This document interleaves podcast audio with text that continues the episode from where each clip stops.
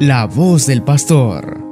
El Evangelio meditado por Monseñor Sócrates René Sándigo, obispo de la diócesis de León, Nicaragua.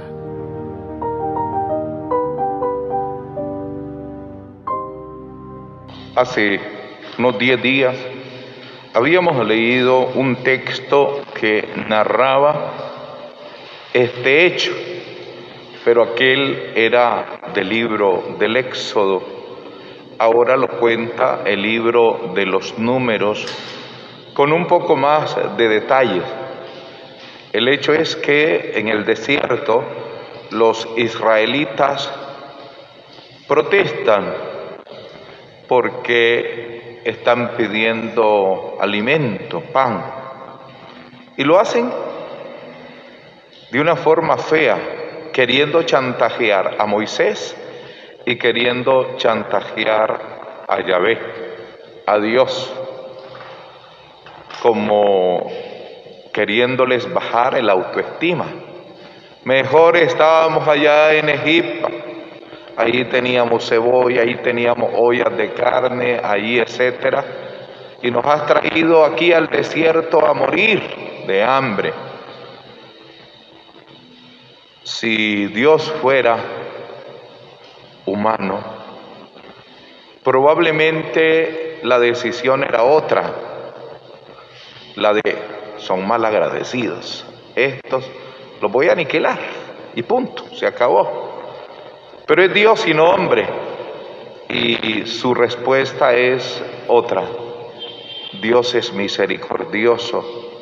No obstante, pues, aquel pueblo necio sigue protestando y queriéndolo chantajear, les da una oportunidad para seguir adelante. Esa va a ser la constante de Dios. Dios no se queda, sigue adelante. Y precisamente es la actitud de Jesús en el Evangelio. Recibe la noticia que ha muerto Juan, que lo han decapitado, su primo, su amigo, su precursor, y sin embargo no se encierra, por el contrario, tira para adelante, sigue predicando, sigue recorriendo, sigue sanando, porque Dios está para tirar para adelante con su proyecto de salvación. En ese proyecto está la Virgen María jugando un papel, jugando un papel.